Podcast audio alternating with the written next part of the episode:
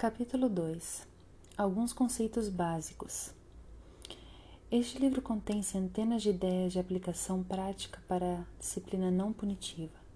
No entanto, antes de entrarmos no como, é importante saber o porquê. Muitos pais e professores usam métodos que não produzem efeito em longo prazo com as crianças porque eles não compreendem alguns conceitos essenciais do comportamento humano.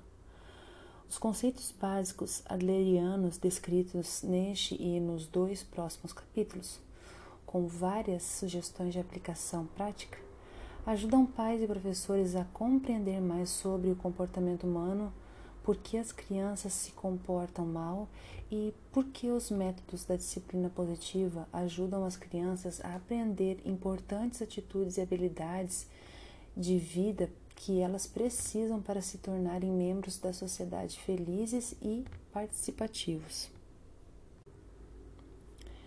Alfred Adler foi um homem com ideias à frente de seu tempo.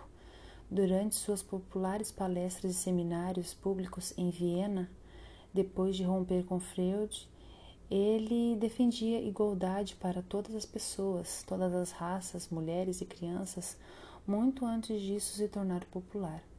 Adler, um austríaco descendente de judeus, teve de se teve de abandonar sua terra natal durante a perseguição nazista para poder continuar seu trabalho.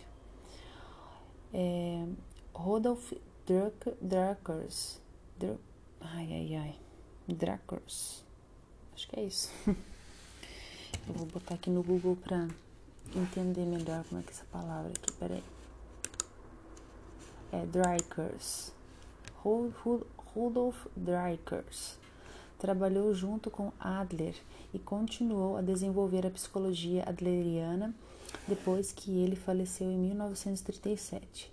Dreikers foi autor e coautor de livros que ajudam pais e professores a compreender a aplicação prática da teoria adleriana para melhorar as relações com as crianças em casa e na escola. Drykers uh, estava preocupado porque muitos adultos que tentavam colocar em prática suas sugestões não compreendiam alguns dos conceitos básicos. Essa falta de compreensão gerou uma distorção em muitas técnicas que acabaram sendo usadas para se impor às crianças em vez de conquistá-las. Adultos se impõem às crianças quando usam métodos controladores e punitivos.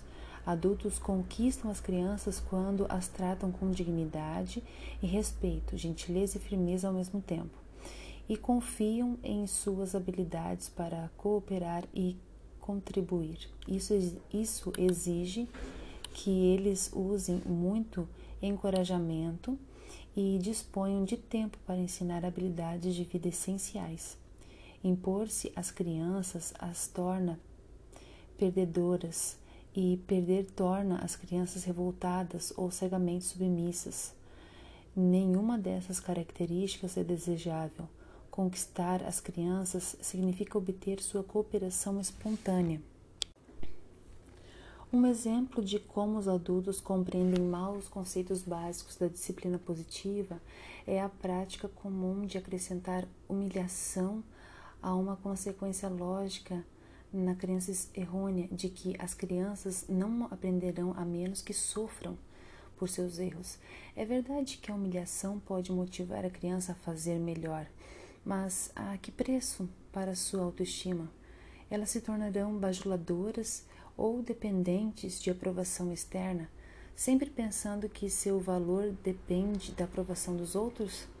Elas farão melhor, mas terão medo de se arriscar por meio de falhar? Sua aprendizagem irá incluir culpa, vergonha, dor e o tipo de desencorajamento gerado pelos adultos que leva a baixa autoestima? Ou seu aprendizado será baseado em empatia, encorajamento, amor condicional e fortalecimento por parte do adulto que propicia a aprendizagem de habilidades de vida e um saudável senso de alto valor?